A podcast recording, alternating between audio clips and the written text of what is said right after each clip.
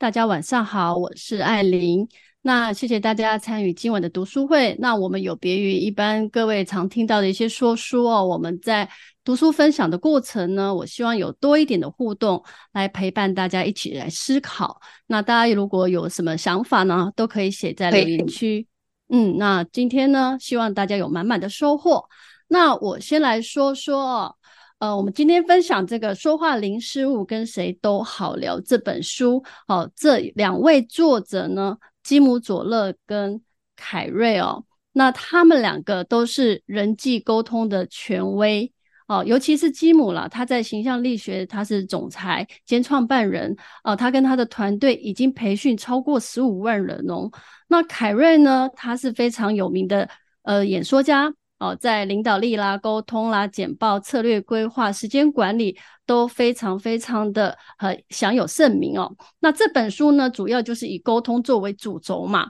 那有五百大企业教练哦，从这十五万名的学员他取材出来的。那他归纳了十六个连高阶主管都踩过的地雷哦。那今天呢，艾琳会分享八个误区哦，我分为两大部分。黄色的区块呢，是属于你自己个人的部分的误区，那蓝色的区块呢，是人与人之间的沟通的误区哦，分为这两部分。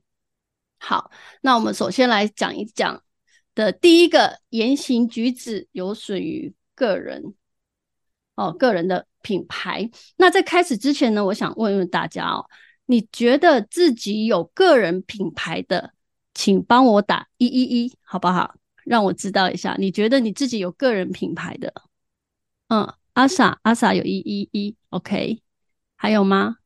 哦，Rebecca 二二二，好，零五一二，哦，还在思考，OK，好好，我们常常认为说哦自己没有经营公司，我只不过是上班族，那个人品牌跟我有什么关系？哦，其实我要跟大家讲哦，每个人都有个人品牌。你说的每一个字，每一句话，好，不管你是有语言没有语言的哦，都是代表你的品牌哦。我这边有一个汤姆彼得斯，好，他说过一句话了，他说，无论年龄的大小，什么样的职位哦，都从事哪一行，我们都是认知到这个品牌的重要性。我们是自己的 CEO，所以这间公司呢，就叫做我股份有限公司。在这个商业的时代里面。我们最重要的就是要强烈的推销我这个品牌，OK，我这个品牌。好，我举例哦，其实我们家如果认识艾琳的都知道，艾琳有呃一对双胞胎，然后有一个姐姐一个弟弟，那弟弟是非常出了名的小暖男。他从三岁的时候呢，他就非常热爱服务姐姐。大家如果呃有兴趣的话，可以看一下哈、哦，我这个小暖男哦是怎么样服务他姐姐的，非常的可爱。他就是我们家的小暖男。那小暖男呢，就是他的个人品牌。OK，所以每一个人呢都有个人品牌。哈佛大学心理研究他说，如果你不小心第一次。那第一次见面的时候呢，给人家负面的印象。那之后呢，你要用几次正面印象呢去翻转？大家猜猜看，要几次？给你猜，小猪猜十哦，一百哦，Ivan。呃，其实呢，哈佛大学心理研究系呢，好、哦，他说要用八次的正面印象去翻转，你要用八次。但是我要告诉大家。如果呢，你遇到小心眼的人，真的像 Ivan 讲的，一百次可能都还没有修正的机会，你可能这一辈子都无法扭转哦。对，家安也是哦，也也是这样说。好，那其实呢，哈，这个要怎么化解呢？其实如果你有警觉哦，能够化，你就可以学习来化解，好，化解这个失误，成为得分的这个机会。那有人会说吧，呃，个人品牌标签跟人设。好、哦，是否会限制我们的发展跟影响力？这是不是一个标签呢？有人会这样子问。那答案是什么？是其实要看我们的看法跟怎么样来运用它。那如果呢，我们把这个标签你视为限制，那我们就会被束缚了。那其实呢，好、限制，好，跟其实这是有选择的啦。如果我们是善用这些标签的话，那就可以转化为我们的优势，提升我们的影响力跟成功的机会。好，那我再来问问大家啊，我们用成本效益来看个人品牌哦。大家觉得如果没有管理好自己的个人品牌，会有哪些负面的成本？大家想想看。呃，我这边抛砖引玉一下哦，可能会影响升迁呐。那大家同意吗？还有呢？哦，经济。如果呢，你的个人品牌效益不好的话，哦，互信。哦，对，互信。沟通的时间。对，iPhone。对，还有赋予的能力。好的。好，其实呢，它有影响非常多。呃，机会没有错。好，我们来看看哦，这本书里面呢。啊，他讲了，哎，会影响到你的升迁啊，你的业绩呀、啊，好，还有尊重，就刚刚那个 iPhone 讲到尊重，还有机会。至于刚刚说机会，还有影响力，没有错，都会都会影响到、所以呢，那我们要怎么样来建立我们自己的个人品牌？我们有哪些策略？哦，对，小竺没错，声誉啊、地位啦、名声都会被影响到。好的。那个人品牌的策略，第一层最基础的这个就是你的你跟人之间的印象嘛。那印象呢，就是我们在选购我们的行头的时候哦，就是要重质不重量。那一般来讲，我们都会以貌取人，都是国际 国际协会的嘛。那因为呢，你如果说你想要让人家翻阅你这本书，哦，至少你的封面要吸引别人吧。对不对？如果你穿的邋邋遢遢的，人家想要认识你吗？对不对？就打一个问号。所以第一个呢，印象是最重要的。你要确保自己呢，成为你期望别人看到你的样子。OK，这是第一层。那第二层是什么？一致性。你每天呢，你要活出你的个人品牌。你不要看哦，这个聚沙聚聚沙成塔的这个效应哦。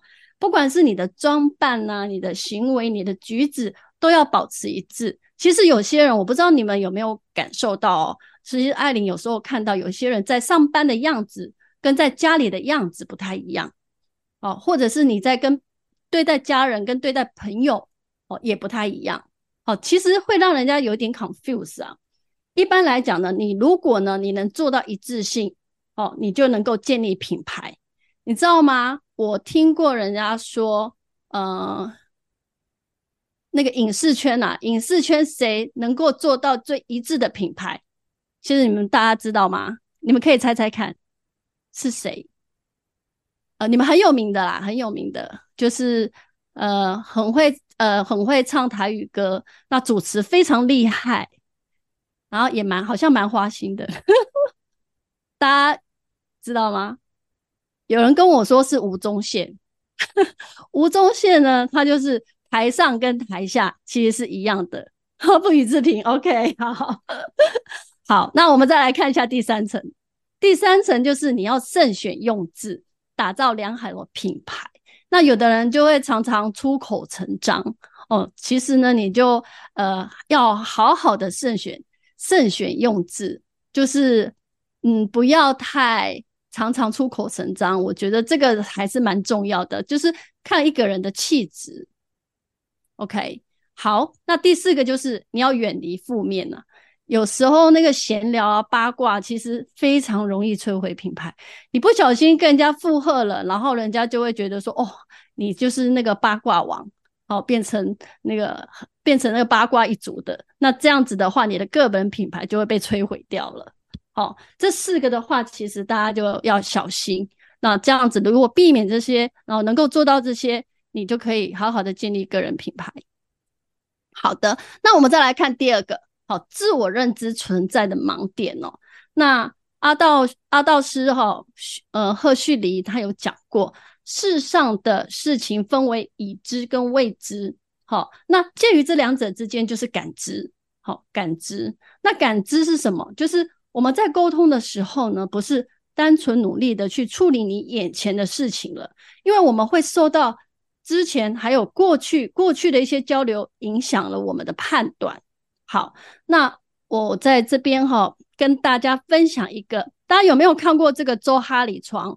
有看过的帮我打一一一，没有看过帮我打二二二。好，有没有人知道一一一但没印象了？二二还是有一些人不知道二二二。OK，好，好，Rebecca 陈，嗯，不错，你知道。好，好，我们来讲一讲这个周哈里窗哦，它是一个人际认知的一个模型图。那这个是周瑟夫勒夫跟哈里英格拉姆哦，他们创立的。那这个周哈里窗呢，我这边有一个那个有颜色的，上面的就是代表你，好，你知道的自己跟你不知道的自己，对不对？那另外一个就是另外一边就是垂直的，就是别人。那别人认识的你，知道的你，跟别人不知道的你，OK？好，那我把那个下面那个黄色的部分，我们就先不看。第一个就是。哎，你知道你自己，那别人也知道你，那这个是什么？这个就是开放我。那我没有遮掩啊，大家都认识啊。你知道的你跟别人知道的你，就好像举艾琳的例子哦。艾琳不喜欢喝奶茶，哎，别人知道我不喜欢喝奶茶，那我也知道我不喜欢喝奶茶，大家都知道，所以这就是开放我。OK，好，那再来呢？下面就是隐藏我，好，你知道的自己，但是别人不知道，就是隐藏我不为人知的。好，这个呢指的是什么呢？就是大部分哦，这个地方哦会是比较，呃，一般来讲会比较负面一点。好，包括呃自卑啊、胆小啊、好虚荣心啊等一等等等的，我们不希望呃显露给别人看，然后我们会隐藏起来。那但是呢，有时候如果你愿意将这些弱点跟你的朋友分享，那你适时的示弱的话，其实呢，有时候也能交到一些呃还不错的朋友，好交心的朋友。而且你压抑太久的话，你对身心的状况好也会带来一些负面的影响。那朋友呢，你建议大家还是要适时的跟家人跟朋友分享这一块啦。那透过外面的力量，然后自己做一些调整。好，那我们再来看一下你不知道的。自己可是别人知道你，那就是盲目的我。那你不知道嘛？当别人知道，那就有点恐怖哦。那自己被蒙在看不见的地方啊啊，例如啊，举例，哎，有人觉得我食量很大，艾琳食量很大，那我会觉得我有吗？我只是多吃了一碗饭呐。OK，好，别人这样看我，可是我没有这样想啊。好，原来我给人家感觉，我怎么不知道？对不对？有时候你会有这种感受。好的，那再来下面的话就是别人不知道的，你也不知道的，哇，那不知道的就是未知啦。那这个未知一般来讲呢，好，就是我们没有发现的潜能，我们什么都还不知道，别人都不知道。好，那这个就是我们要来开发的这个神秘的地带哦。通常哦，越年轻的人，好，这一块会越大，因为他们有很多的时间要去体验，要去成长，要去改变。对不对？那我们要了解这周哈里窗干嘛？我知道这这四个的意义呢。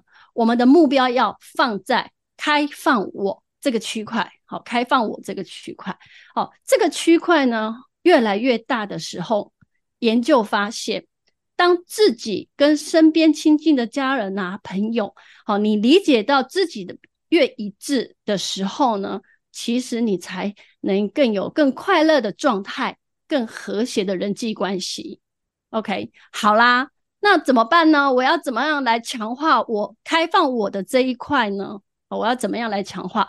好，那我们来看，再来，我们要来看哦。第一个就是，哎，你不知道的自己，你要如何让你自己知道？哦，这个时候呢，你就是要主动问他人啊，哎，我当我以前是怎么样子啊？你觉得我是怎么样的一个人啊？对不对？收集这些资料。哎，有时有时候你会收集到一些，哎，蛮让你很 surprise 的 结果，对不对？你主动去收集，主动去问别人收集资料，你会知道别人你不知道自己会越来越知道。那再来的话就是，哎，别人不知道的你，那你就去跟他说嘛，对不对？揭露嘛，对不对？你可以跟他说，那别人就越来越了解你这个人。好，总结来讲啦。这个周哈里窗带给我们的启发就是让伙伴了解自己，而且要勇于接受回馈。好，在人际关系这一块呢，如果你一直在隐藏你自己的讯息，你很害羞，你不敢去分享，那就会让对方跟你的距离呢就越来越远。那就是适时的主动去分享，这样子。但是呢，呃，我要跟大家讲，也要适度的保护自己，所以自我觉察也是很重要的一环。好啦，我们来看一下第二个。好，预设立场哦，预设立场其实这个是最多人的失误。那其实艾琳也常常会有这个预设立场的状况。好，那查尔斯·斯温德尔就说过了，每个人眼前都有很多很多呃绝妙的机会，只不过呢，这些机会呢是隐藏巧妙的，在这个不可能的情况里，你看是不可能，其实这里面都有很多机会。那只是我们不知道而已。那我们的功课呢，就是在这些不可能的情况里面去找出这个机会点。那这一个呢，这一个呃，这个叫做推论阶梯哦，这是取自于那个彼得圣吉的第五项修炼哦，这有点有点，其实有点深奥。这本书真的蛮深奥的。好，呃，有时候哈、哦，我们常常会说，哎。他一定是故意不邀请我参加那一次的会议，或者是说，哎，我知道那个冲突，他一定我跟他有这个冲突，他肯定在背后说我坏话。哦，大家有没有这种？这常常有在这个生活上、这个职场中，我们的内心小剧场啊，不断的上演。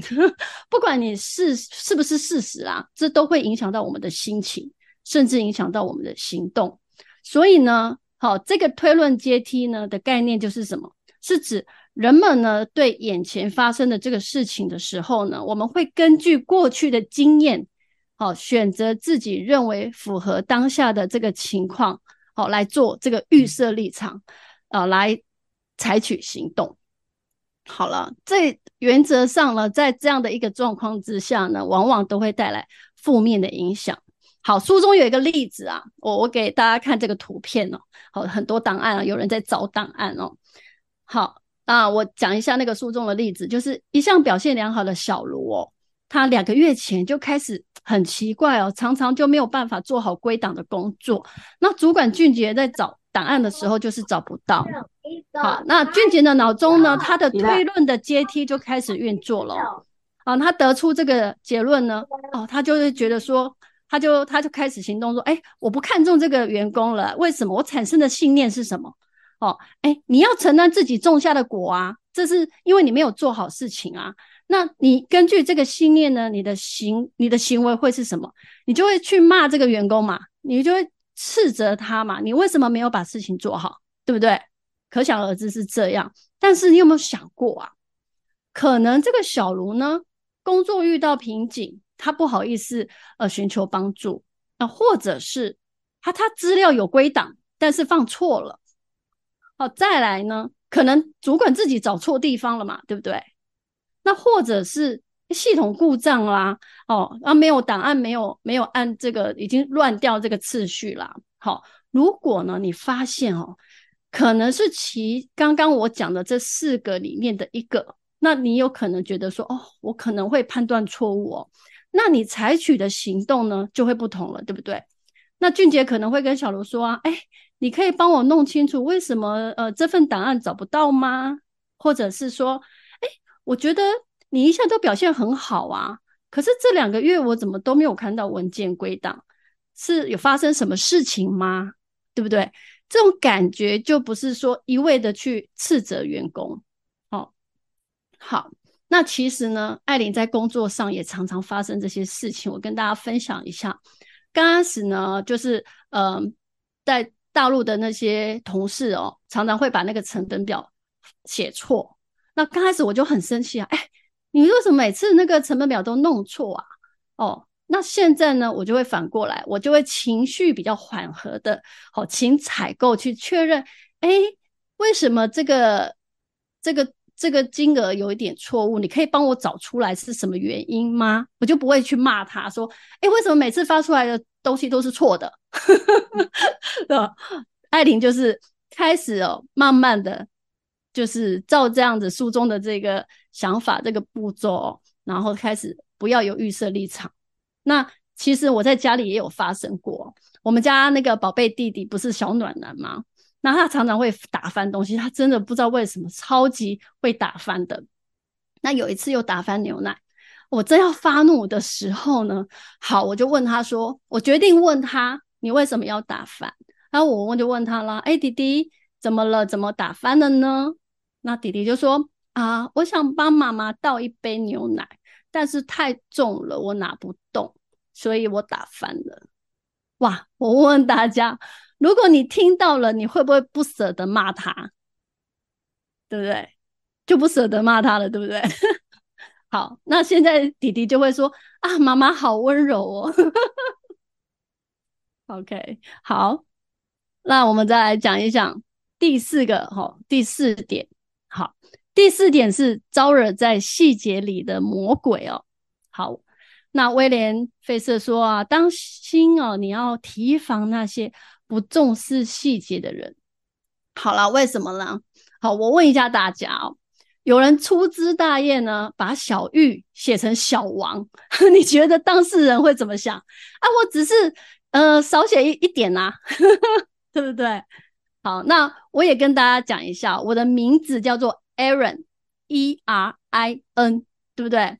那很多人呢，哦，就把我写成 E R I C，Eric，那差一个字呢，就从就把我从小姐变成先生了。好，那我想问大家哦，如果你是我，我是客人，好，你把我的名字写错了，把小姐写成先生，请问你觉得我会把生意给他吗？我问问大家，会给他的，帮我打会，不会的帮我打不会。我想问问大家，哦，不会，对，没错，说实在的，我也不会耶。因为你都不重视我啊！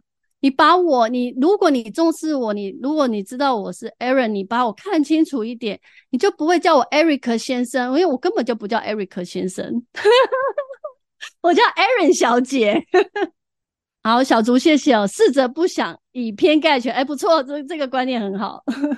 好，我再跟大家分享另外一个哦，大家认不认识这个人啊？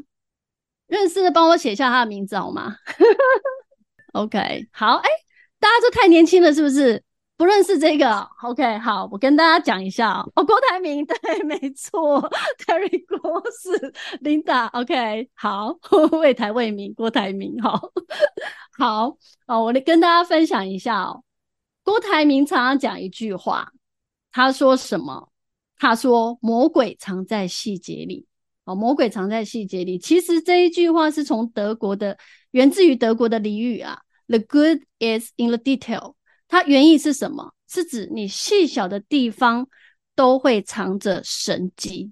那郭台铭就说啦，魔鬼藏在细节里，你的执行力要贯彻到每一个细节跟步骤，才能让公司不断的成长，不断的进步。那你越重视这个细节呢，你就越能受到老板的提拔跟赏识。OK。很多很多伟大的这个事业啊，或成就，都是透过不经意的小事累积而来的哦。工作中的细节呢，往往会传达出我们对工作的一个态度。那优秀的工作呢，从掌握的这个细节开始哦。有一个成功者秘诀，请大家记下来哦，大家可以记下来，叫什么？所有的小事都是最小的大事。如果你把小事都做得有有条有理的话，好，你就能够把大事给做好。OK，要选总统啊！好好好，OK，好，我们再来看人跟人之间的人际关系。好，错误五是什么？疏于建立人际关系。那这个第二十六任的美国总统小迪奥。哦，小迪奥多罗斯福他就说了，成功的方程式里最最最重要的一项元素，就是你要懂得跟别人相处哦。好，那企业呢，其实提高这个品牌跟产品的可信度啦、好感度，他花了数十亿的美元在市场上行销公关。那同样的哦，成千上百的人也透过社交网络啦，建立可可信度啦，增加青睐度啊，哦，拓展他们的一些业务哦，获得推荐。那我们就是借着这个人际网络来创造价值。那我想问一下大家哦，如果呢，你想带家人或男女朋友出去的话，去一间有名的餐厅。你会用手机查这家餐厅的评价，请帮我打五五五好吗？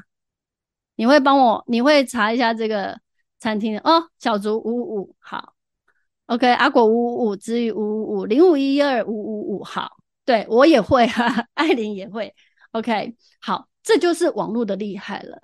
如果你的部门呢，新来了一个主管，好，你的直属主管。那相信这个新主管，他一定会去打听你们部门的人，他他自己部门的人有没有呃有没有其他是什么样的状况啦？贴底下的人是什么样子的一个态度啊？对不对？那如果说有其他部门的人一直来赞赏你，哇，哎，跟你讲，某某人真的很棒，很负责任，那你的印象，你的个人品牌是不是就打出去了？哦，所以呢。承袭刚刚的，我们刚刚讲的，我们建立自己的个人品牌要有一致性，那我们就可以透过人际的网络，好推荐建立信任，那比我们自己亲口告诉别人说，哎呦，我有多棒啊，好来的更更恰当，对不对？更有效果，好，因为人都会往往比较相信第三方说的嘛，不会相信你自己说的。OK，好，但是呢，我们要怎么样去建立这个人际关系呢？好，首先你要建立你的人际关系呢，有 BLT，你要记得 BLT。好，BLT belief ability 可信度，好，或 liability 好感度跟 trust 信任度。OK，所以呢，你面对所有的情况的时候呢，你要保持着正面的态度。好，那再来呢，你聊到别人的时候呢，你要说好话。对，你要塑造个人的好形象，没错。对，那承诺过的事情呢，你每次都要做到。哦，阿果说 B 跟 T 有什么不同？哎，其实你跟我一样，哎，我那时候在想说，believe，I believe 跟 I trust 有什么不一样？后来我发现哦，I believe 跟 I trust 其实差不多，但是呢。哦，它还是有一些实质上的区别。I believe，我相信你这个人，不管你做的对还是错，我相信你。但是我 try，I trust 是比较根据事实。好，我你对于这个 trust 其实比 believe 它的这个呃信任感是更强的。哦，信任度更强的。对，我其实阿果我我也有在。我也有在想这个，呵呵，你跟我一样，OK，所以我们都是做那个专案管理的，可靠可信任，没错没错。好，那再来，我刚刚在讲哦，就是承诺的事情每次都要做到，而且呢，你还要跟人家保持联系。怎么说呢？有些人你有没有发现哦？有些人是有事情了才找你，你有没有遇到这样的人？我有遇到，所以呢，你不要让人家有这种感觉，说哎。你就是有事情才来找我，就偶尔你去跟大家打个招呼，哎，嗯、最近怎么样啊？关心一下啊，对不对？不要有事情才去找人家。好，那再来的话呢，你如果答应的事情你没有做到，你一定要跟大对方说原因，而且还要道歉。对，你一定要跟对方说明原因，道歉。那这样子的话，人家才会知道说，哦，为什么你没有做到？其实是有原因的。好，那再来的时候呢？好，这也很重要哦。说话的时候，你要流露出对对方感兴趣。你要不要那种兴致缺缺？人家在讲讲跟你讲事情，然后你在那边滑手机，那这样子就是很不尊重别人了。哦，这个其实是最不尊重的。那你会觉得哦，好是哦。那那再来呢？啊，结果呢？对，露出一些比较呃关心别人，然后感兴趣的，然后别人就很喜欢跟你讲话。那另外呢，这本书的作者我觉得也蛮蛮可爱的，他很推荐这个电梯讲稿。那旁边这个电梯讲稿，好，你能不能在九十秒内、九十九秒内、九十九秒内，好，本来是一分半九九十秒嘛，对不对？然后就多给你九秒，九十九秒内，好，你要可以清楚描述你是谁，OK。那如果呢？如果你不知道自己的品牌，你很难拟出一个电梯讲稿，对不对？所以呢，这个是你事先你要自己就是要事先练习，你要了解自己，然后呢，勇于让别人来认识你哦。不一定哪一天在电梯的时候，你遇到一个大客户，超级大客户，他就跟你坐，就是跟你搭同一个电梯站在你旁边的时候，你马上就可以毛遂自荐哦，那个感觉是完全不同的。对，所以呢，建立一个稳固的人际关系，对于一个人的成功是非常的关键。好，那我们来看一下错误六哦，过度仰赖科技哦，造成沟通不良。我想问问大家哦。下面有一段话，好，这一段话呢，就是说，它简单的来说呢，就是说，哎，电子电子信件邮件是一个很独特的沟通工具嘛，对不对？但是呢，它没有办法面对面取代这个交流嘛。好，那其实你知道这句话是谁说的吗？可以，大家可以猜猜看，就是也蛮有名的啦。好，我跟大家讲一下，我我看到这个人的时候，其实我蛮压抑的。他就是比尔盖茨，比尔盖茨大家知道吗？以前的微软总统，呃，微微软董事长，微软董事长。其实我跟你说哦，这个这个，嗯、比尔盖茨他其实跟贾伯斯的想法不谋而合。怎么说？其实贾伯斯也是艾琳的偶像。那我有看过，他是因为 Apple 改变了全世界嘛，对不对？那却在家中吼，他很严格的规定他的小孩，他都不能够使用 iPad。好，他要把那个使用每种的电子装置的时间，他都有规定哦。他的小孩子呢，都不能自己在房间里面使用有荧幕的装置。你看他，他自己 是做 iPhone 的嘛，对不对？Apple 嘛，对不对？Apple 电脑啊，啊，对，手机啊，那他。竟然不让他五个孩子好使用，为什么？他说过一句话，他说：“因为我亲眼目睹科技带来的危机。”哇，我有时候 又觉得说这些人 奇怪了。哦，他明明觉得呃这是一个很不好的哦，那他还是因为因为呃那个整个世界的在改变嘛啊，还是得要做。好，那我们就说一下啊，我们再讲一下这个电子邮件。这个电子邮件呢，哈，他觉得你导致沟通不良的原因有哪些？因为它很快速、很简单嘛，对不对？一下子就把我们要表达的讯息给对方。那你也没有考虑到说，哎，对方可会不会从你的文字呃解读到一些不跟你想的不一样？好，如果说你有错别字的话哦，可能人家会觉得说。哎，这个寄件人的专业度可能有待加强，是不是？好，那我跟大家分享一下，就是说这个电子邮件呢，因为没有办法精准哈、面对面的交流，没有办法表达这样子，然后有也没看到没办法看到脸部的表情啊、态度啊、声音变化，所以呢，好、哦，这本书的作者有提到。如果呢，你要努力去建立，或者是要强化一段关系的时候，你其实呢，就是拜托你拿起电话，或者是走进对方的办公室去拜访，哦，或者是跟人家约时间在会议室等等，这可以确保对方收到你收到你的讯息，跟你想要传达的讯息才能够一致。那另外呢，这本书的作者有提到，就是说你写 email 的频率要低于亲自见面或者电话联系哦。那你要确保这个直接联系跟电话、电子邮件它有一个使用比例哦。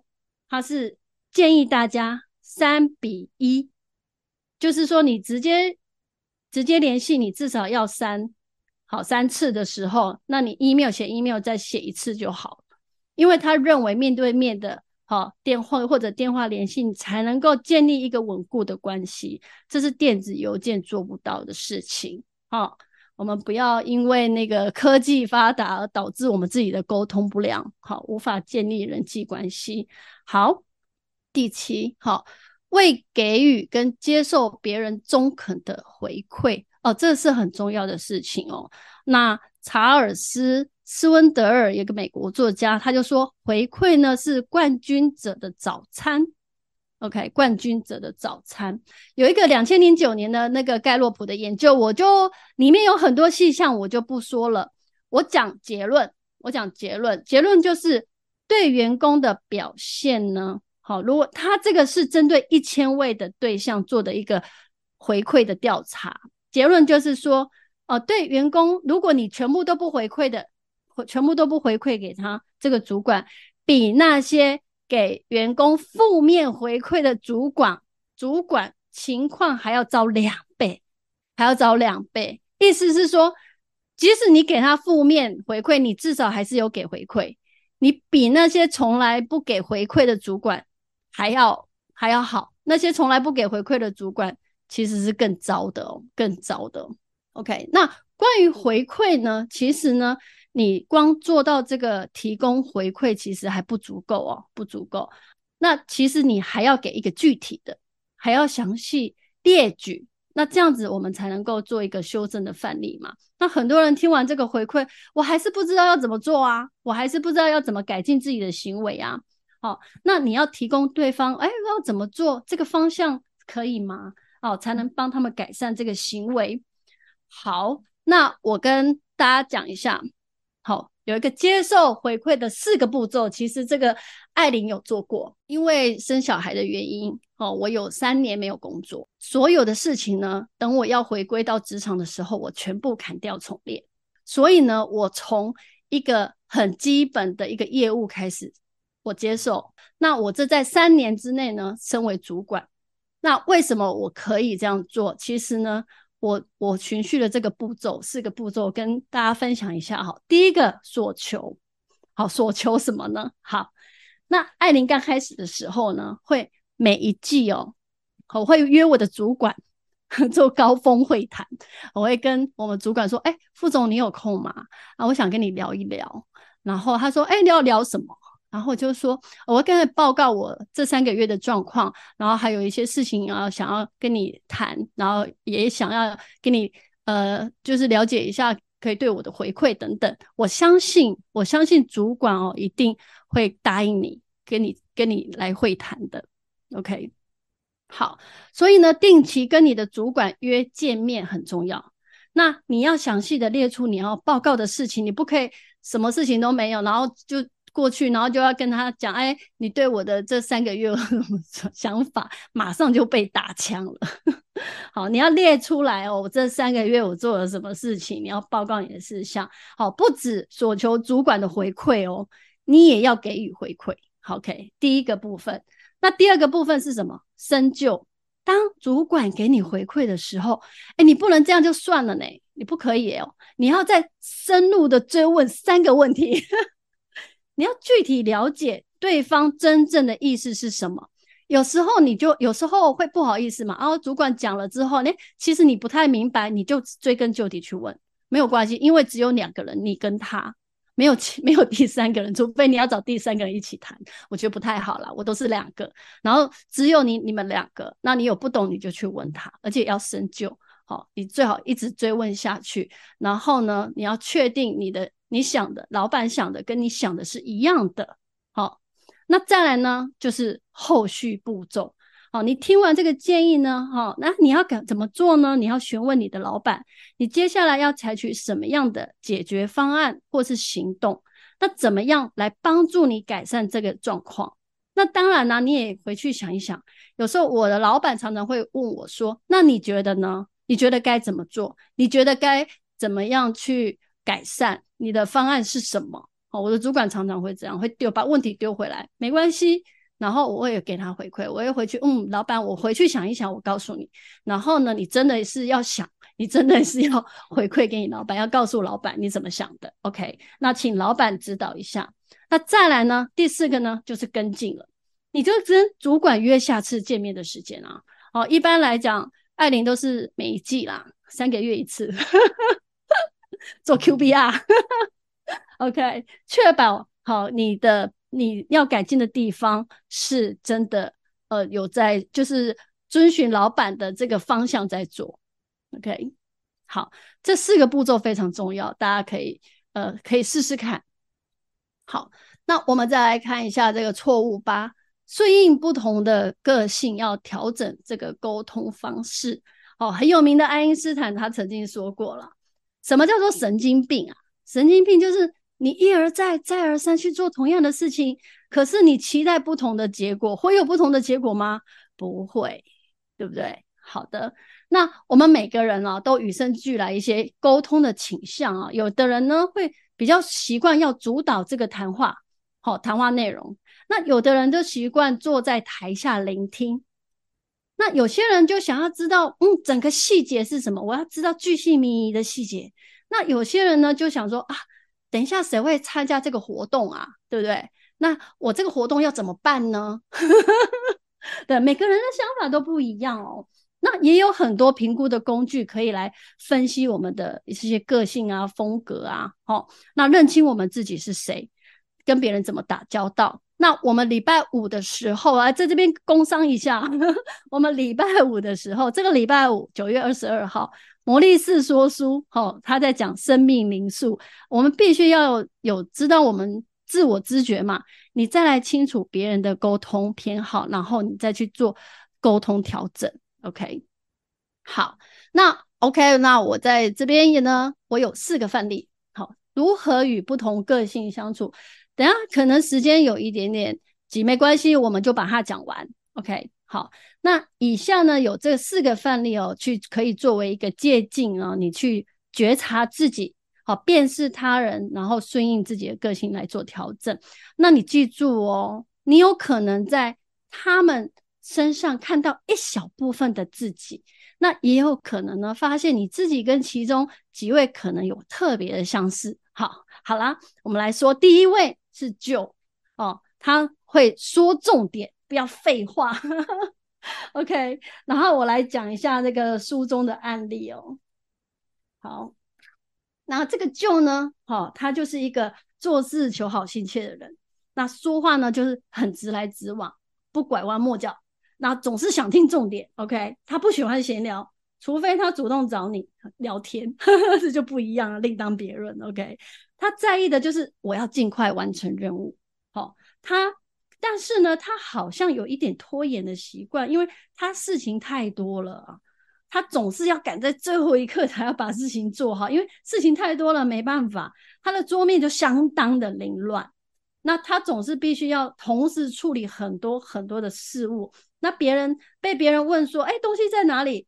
他就说：“哦，知道啊。”或者让别人以为他知道，其实他 找不到。OK，他很直率，遇到冲突他不退缩。好，好，但是呢，有时候觉得好像不太关心别人的感受。OK，他的焦点就是在工作上。好，我先问一下大家，如果呢，我不是应该大家都有遇到这样的人，在工作上遇到这样的人。好，你是 J，好，你不是阿果。我们可能都有一点点 J 啦，我们有一点点 J 啦。OK，说重点，不要废话。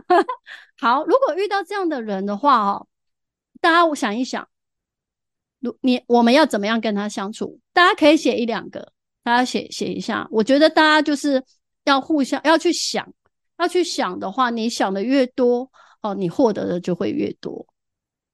OK，如果你遇到这种人。哦，先同理再融合，好，直接真诚的对对方，OK，很棒。还有吗？如果你遇到这种人，你觉得应该要怎么样跟他相处？好，刚刚 OK，佛度有缘人，哎，佳安你太可爱喽，好，别啰嗦，好，对，没错，别啰嗦，好，专注的重点，好，快速切入主题，然后你附上一些证明给他。OK，那你直接你要跟他约时间就直接约，你就不用，你就直接跟他约了，你就不要说，哎，你有没有空吗？他一定说没空，你就直接问他说，礼拜三、礼拜五你选一天，就直接不要问他有没有空，你你选一天。OK，专心聆听。好，好，我们再来看一下 Lily 哦，我们再来看一下 Lily，Lily 呢，她是一切跟人有关，好的，一切跟人有关，然后我们来看看哦，她。怎么她怎么做？她很喜欢社交，超级爱社交，个性很热情，充满活力。他总是知道每个人哪一个人发生什么事情了，大大小小的事情他都知道，而且什么活动呢，都希望能够参与他。OK，事实上呢，有什么活动没找他，他就会不开心。为什么没找我？他一大早就会带到办公室哦，确保大家都看到他。有很多时间可以跟朋友聊天。他个性很冲动，有新的工作找他，他就一概接受哦，因为他讨厌拒绝。OK，能不能完成是另外一回事。OK，好，他接了太多事情，有时候分身乏术，脑子有很多点子。那特别是在工作的时候呢，跟人家或者是好玩的事情呢，他通通都想参与他。好，千篇一律的工作啊，单调啊，又乏味，他就很不想要这样子。OK，好，如果你遇到这样的人，请问一下，你要怎么样跟他相处？所以呢，你要关心他，聊天，对不对？你要提供给他最新的资讯，呃，或者是你要可以征询他的看法，哎，鼓励他发表意见啊。啊，你跟他见面啊，通电话啦，他都会很开心。